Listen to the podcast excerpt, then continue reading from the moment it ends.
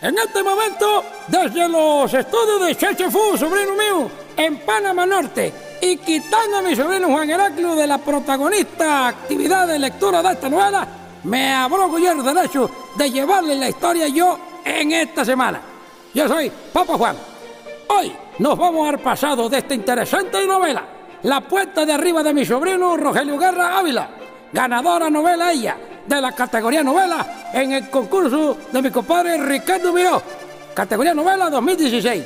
Arrancamos porque ahorita mismo, Chachi, póngase un efectito de chapa atrás porque nos vamos hasta 1894, Sogamoso, Colombia.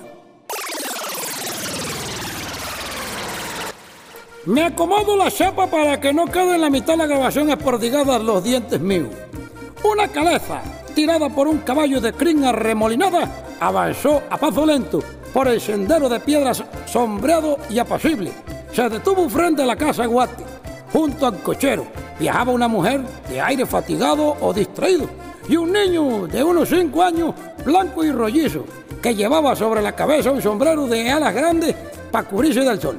El cochero las ayudó a bajar y les entregó luego la canasta que venía acomodada en la parte posterior del coche.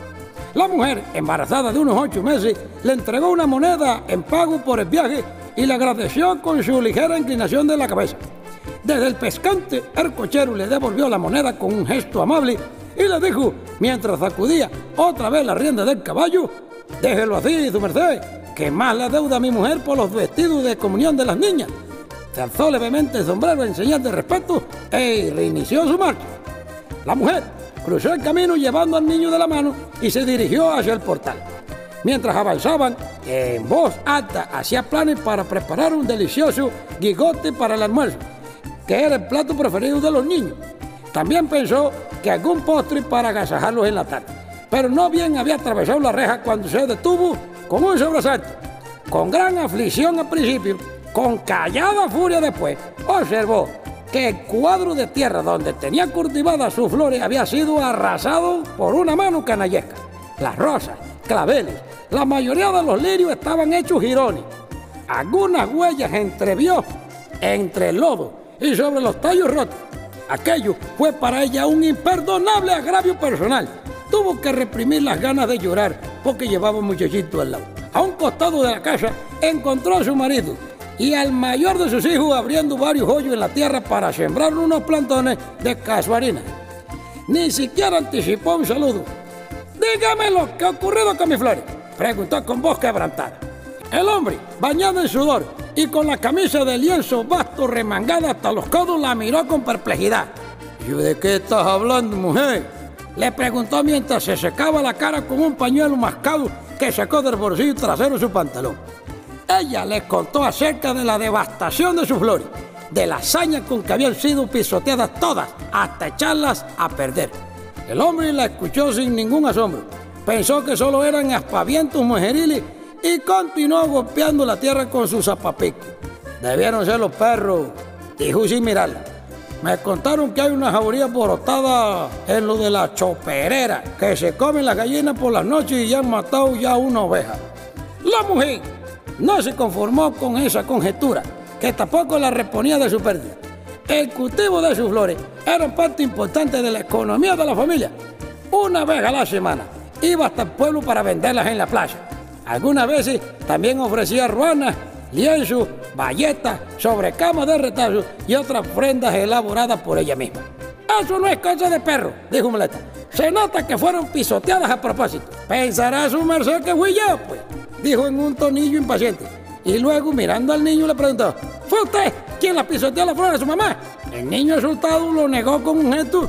Entonces el hombre, ah, llamado Adolfo Usuga, tiró el zapapico a un lado. Con desesperación, luego le arrebató la pala de las manos al niño y empezó a sacar la tierra del agujero.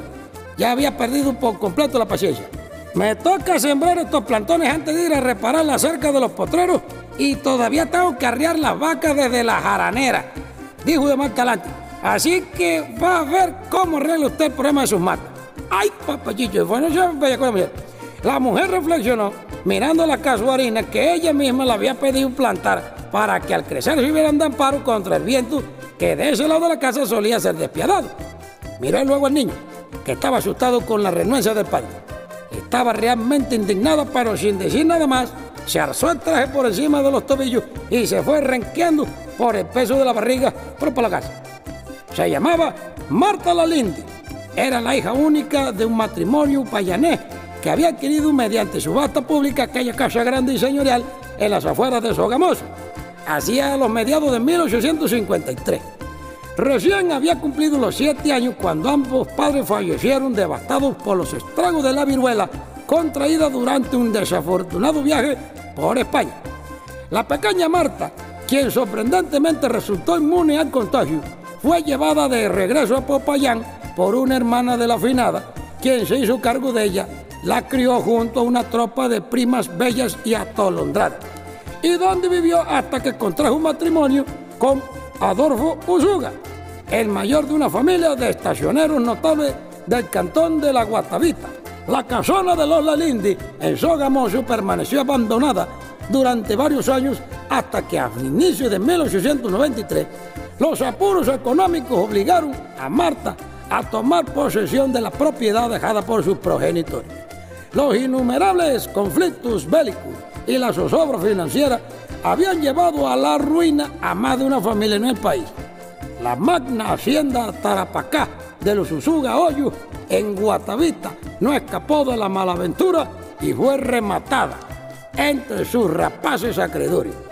Sin tierra, sin animales de criadero y sin hogar, Marta Lalindi se vio entonces forzada a recurrir al patrimonio de su familia, aunque en contra de la voluntad del petulante esposo. Fue así como se establecieron con los suyos en Sogamoso después de casi 34 años de ausencia. Las tierras baldías, dehesas, maizales y torrenteras que formaban parte de la vasta heredad habían permanecido todo este tiempo sometidos a la buena voluntad de Dios y de la naturaleza. La vieja edificación, casi perdida entre matas de plátano y totumos silvestres, revelaba con drama los estragos del abandono. Pero en pocos meses, y con sacrificios demasiado amargos consiguieron hacerla nuevamente habitable. Volvieron a guarnecerla con los saldos de las malogradas haciendas de Guatavita y levantaron otra vez las huertas y los potreros que con mucho esfuerzo apenas daban lo suficiente para vivir y mantener a la familia. Marta era alta, rigurosa, de cabellera undivaga y ojos compasivos, un bombón para su época. Había en sus gestos una formalidad congénita, una serena apatía por las cosas. Era una mujer colmada de manías delicadas y aún con la vida dura y el descuido sabía defender su belleza. De su matrimonio con Adolfo Usuga, sucedido 10 años atrás, habían tenido dos hijos y estaban al espero del tercero. Al primer año de casado, un embarazo mal logrado le negó la dicha de una hija a la cual heredarle su pasión por la cocina y la costura. Pero al año siguiente, y aún contra el pronóstico, nació Calisto, que era un niño retraído y callado, y quien desde el primer momento habían revelado un singular interés por el dibujo. Al contrario de Jacob, de cinco años, era locuaz, avispado y singularmente tosco, como el padre. A los 41 años, cuando ya no le esperaba posible, Aquel nuevo embarazo le devolvía la esperanza de parir la niña que tanto anhelaba. Ella no necesitó de que transcurriera el primer mes después de su boda para entender que se había casado con el hombre equivocado. ¿Acaso lo supo desde siempre, pero por negligencia? O quizás por apatía se dejó llevar mansamente por la férrea voluntad de sus tíos, quienes tenían concentrados los matrimonios de todas sus hijas desde que nacieron, incluso el de ella y solo con herederos de las familias grandes de esa época. Aquel siniestro plan de maridaje, concebido hasta en sus detalles más íntimos, fue cumpliéndose conforme sus primas estuvieron en edad de merecer. Marta fue la última en consumar su compromiso y lo hizo aún sabiendo que no amaba a Odolfo Usuga, que no lo había amado nunca y que de seguro no llegaría a amarlo jamás. Y porque se le ocurrió pensar que además de complacer a sus tíos, podía de alguna manera arrancarse el dolor que guardaba por el hombre al que, a pesar de haber muerto, todavía seguía queriendo y vanamente seguía esperando. Ah, y dice que no hay amor en el mundo. Por esos días, Pocos en Guatavita ni en Papayán se percataron de los amores furtivos de Marta Lalinde con un fuereño. Ni siquiera quien finalmente la desposó frente al altar supo en algún momento que ella hubiera sido capaz de abandonarlo todo y revocar cualquier compromiso previo con tal de casarse con otro hombre. Ese otro hombre se llamaba Salvador Logroño. Había llegado desde Carta a veranear en la hacienda Tarapacá, atendiendo la gentil invitación de la familia Usuga. Se celebraban las fiestas patronales de Guatavita y coincidentemente Marta y sus primas eran también huéspedes de la familia. A él le bastó con verla para entender que lo único que quería en su vida era casarse con ella. Esa misma tarde la acompañó a presenciar un concierto de bambucos y pasillos ejecutados por la banda del pueblo, en la cual Adolfo Usuga tocaba el trombón. Fue poco lo que conversaron en esa ocasión, intimidados por el grupo de primas díscolas que celebraban entusiasmadas las aptitudes de Adolfo por la música. Pero fue suficiente para que algo fuerte e inesperado surgiera entre ambos. Desde esa tarde estaban perdidamente enamorados. Marta era una muchacha cabal y de una obediencia sumisa. Siempre se cuidó de ceñirse a los gustos y caprichos de sus tíos. Pero a pesar de que aquellos amoríos hubieran sido un escándalo dentro de un círculo social que condenaba tales deslices, no sintió temor de que la juración fuese descubierta. Estaba dispuesta a asumir todas las consecuencias de enfrentarse a cualquiera e incluso confesarlo a quien se lo preguntara.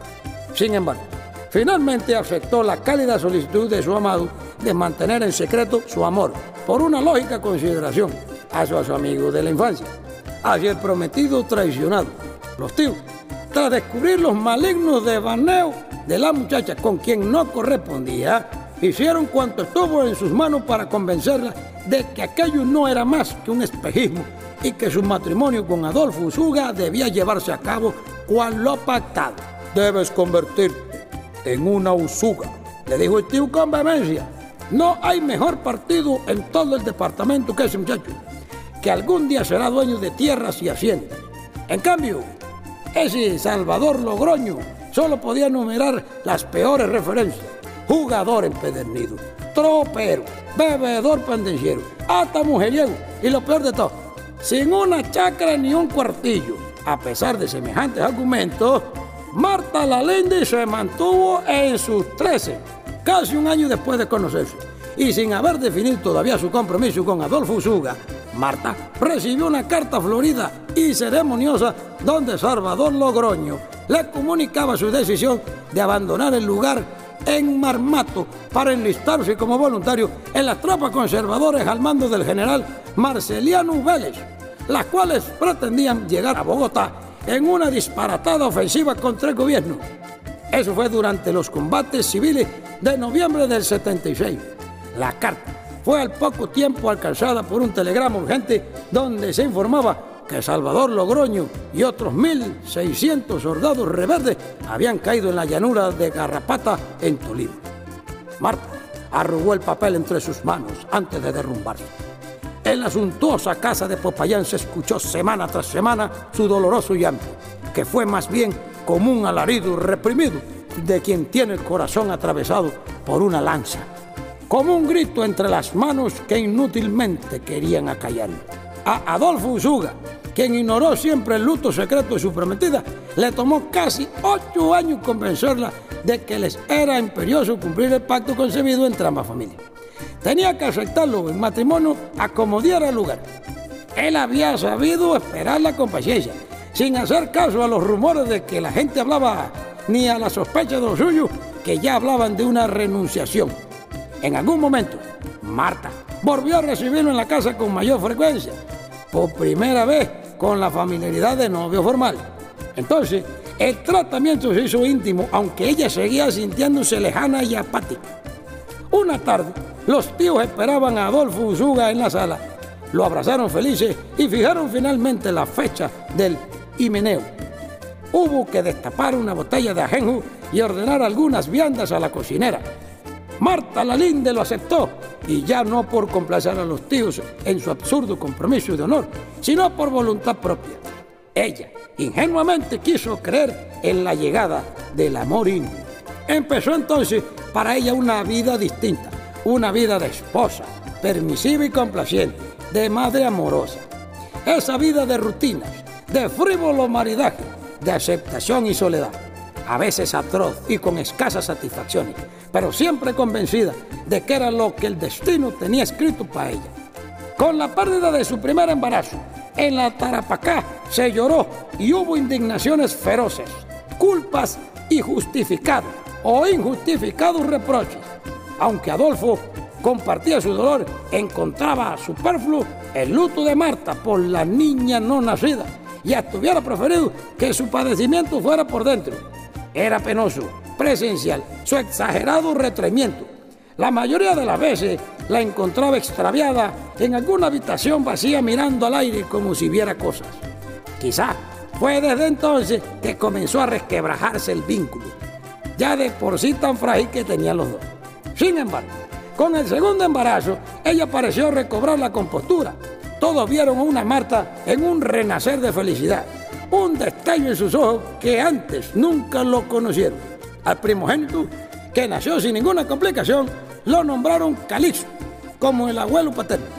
Y al siguiente, Jacobo, como el bisabuelo y fundador de la señorial hacienda Tarapacá la más importante del partido de Guatavita, hacia 1785. Durante los siguientes años de la vida en común se les pareció demasiado a la felicidad, pero al final de cuentas, quizá lo era.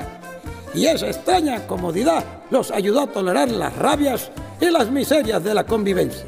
Eso fue hasta que sucedió lo del remate de la Tarapacá, la liquidación de las tierras, la venta de las caballerías y de las reses sumado a la inesperada muerte del padre de Adolfo por propia mano, para él, más que tener que enfrentar aquellas pérdidas sucesivas, lo que le resultó realmente doloroso fue la humillación de establecerse con los suyos en la casa de su mujer, que había heredado en Sogamoso.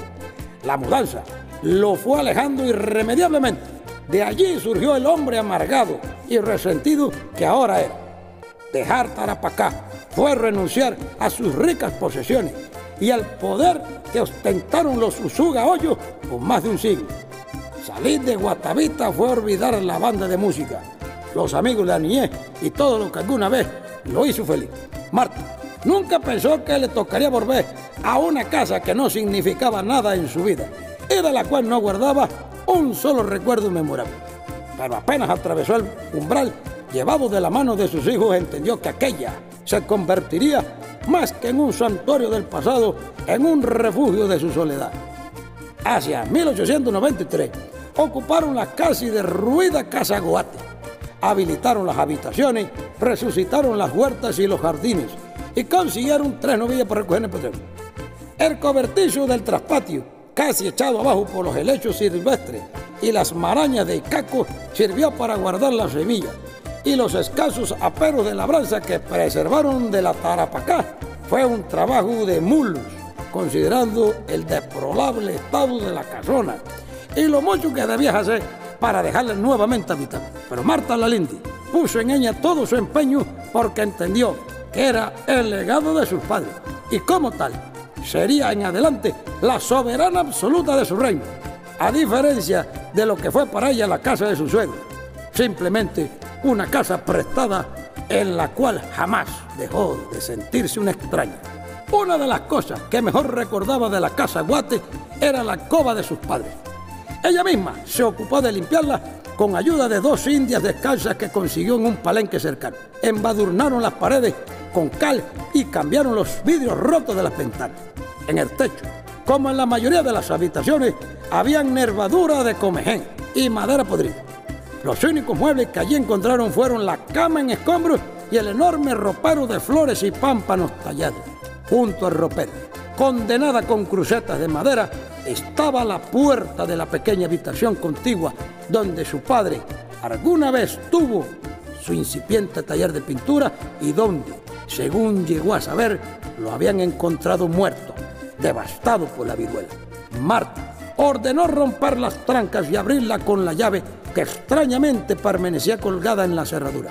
Adentro, el aire estaba detenido, como en una pintura. El tiempo no se había movido desde hacía mucho. Había rollos de lienzos y basura acumulada en todas partes. Solo una imagen tallada de San Miguel Arcángel montada sobre un altarcito pretendía otorgarle algo de dignidad al lugar. En la pared del fondo, escrito a brocha y pintura roja, encontró una inscripción. Cierra la puerta de Guate. Nunca supo lo que significaba el mensaje. Ninguno atinó a darle una explicación válida. Pero aquel raro nombre sirvió en adelante para armentar la chacra y sus dominios. En dos días vació la habitación de escombros forró las paredes con un papel de pobres gobelinos y en medio, justo debajo de Tragalú, colocó su máquina de coser, el maniquí de madera con torneadas patas de hierro y su improvisada mesa de trabajo para el corte y preparación de las prendas. En cuanto estuvo listo el nuevo cuarto de costura, Marta se dedicó de lleno a su arte, que era delicado e ingenioso. Pronto su trabajo hizo fama en Sogamoso y sumó como devota clientela a encopetadas damas y a mujeres de mediana condición que podían pagar el precio de sus atuendos. Aceptaban sus sugerencias y elogiaban su aptitud para la fina modistería. En muchas ocasiones, las clientas de clase alta llegaban al taller llevando finos patrones copiados a la usanza parisina, telas y accesorios importados que compraban en los barcos llegados de Europa. Y exigían exclusividad en el diseño pagando para ello un monto adicional. Marta las complacía con amabilidad y paciencia y supo administrar su negocio de una manera muy inteligente, aún sin el consentimiento de su marido huraño receloso y resentido, para quien ninguna mujer, y mucho menos la suya, tenía derecho a buscar la prosperidad por sí sola, así fuera superflua, mientras tuviera en el hogar un hombre que sirviera de sustento y de pilar. Así lo había aprendido a Marta le tocaba simplemente supeditarse a la voluntad del jefe del lugar. Aquel día del incidente del jardín, mientras cenaban la cazuela de Gigotti, Adolfo Usuga le increpó muy disgustado por la manera tan altanera como lo había cuestionado al respecto, como acusándolo. Marta, con su tersa bondad, negó que esa fuera su intención, pero no se disculpó la justificaba el dolor por la ruina de sus flores y la pérdida de dinero que ya no obtendría con su venta. Toda una fortuna, seguro, dijo Adolfo Usuga con sarcasmo. Comía con los codos apoyados sobre la mesa y la cara encima del plato. Como no le habían enseñado, pero así como se acostumbró a hacer desde que empezó a pastorear sus amarguras. Marta Lalindi no solía sufrirle sus insolencias. Ese día tampoco se las toleró. Mis flores y mi costura ayudan a sostener los gatos de esta casa, que sabe bien que no son pocos, dijo, sin perder la compostura y la dulzura en su voz, mientras servía papas saladas a los niños que comían en silencio. Pensé que ya sabía eso, le dijo ella, ¿no? Adolfo la miró por encima del plato con el tenedor a medio camino, luego partió un trozo grande de solomillo, lo batió con la manteca sin ningún cuidado y se lo llevó luego a la boca. Te gusta recordarme que esta es tu casa y que pagas sus gastos, ¿no? Te deleita la ofensa. Con el trozo de cerdo apretado contra la mejilla izquierda dijo eso. Luego tragó el bocado con apuro para hablar mejor. Otra cosa muy distinta hubiese sido en la Tarapacá, en mis tierras, en mis dominios. Mis hijos aprenderían a jinetear, a manejar el lazo, a arriar con el chiflido y el grito. Serían dueños y señores de su propia heredad, la de mi familia. ¡Ay, papá Gigi! Ella dejó de comer y colocó lentamente los cubiertos sobre el plato. Aquí también serán los dueños y señores de esta tierra, dijo. Todavía con calma. En Guate pueden tener lo mismo que no tuvieron en la Tarapacá. Así es, puros ripios, dijo el hombre. Puede ser poco, pero es más de lo que le quedó a los Usuga, dijo Marta. Ya la cosa está cogiendo un color de compa. Y ya con menos frialdad, casi hiriente se lo dijo. Algo iba a decir Adolfo. Levantó la punta del tenedor hacia ella, como con una amenaza. Pero no dijo nada porque en ese momento escucharon pasos en el piso superior. Alguien se paseaba de un lado al otro en el comedor. Llegaban a las habitaciones y después al pie de la escalera y volvían. Eran pasos adustos y espaciados, pero al subir no hallaron a nadie. Eran los pasos de nadie. Y con esta inesperada, medio que peleé en, el comedor, voy cerrando yo. El Papa Juan, mi interpretación y aporte en la lectura de La Puerta de Arriba, de Rogelio Guerra Ávila. Premio Nacional de Literatura Ricardo Miró, novela 2016. Este es un segmento Historias panameñas, a la luz de la guaricha.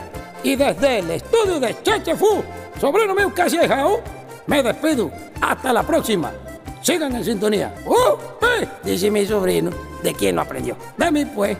Ahí.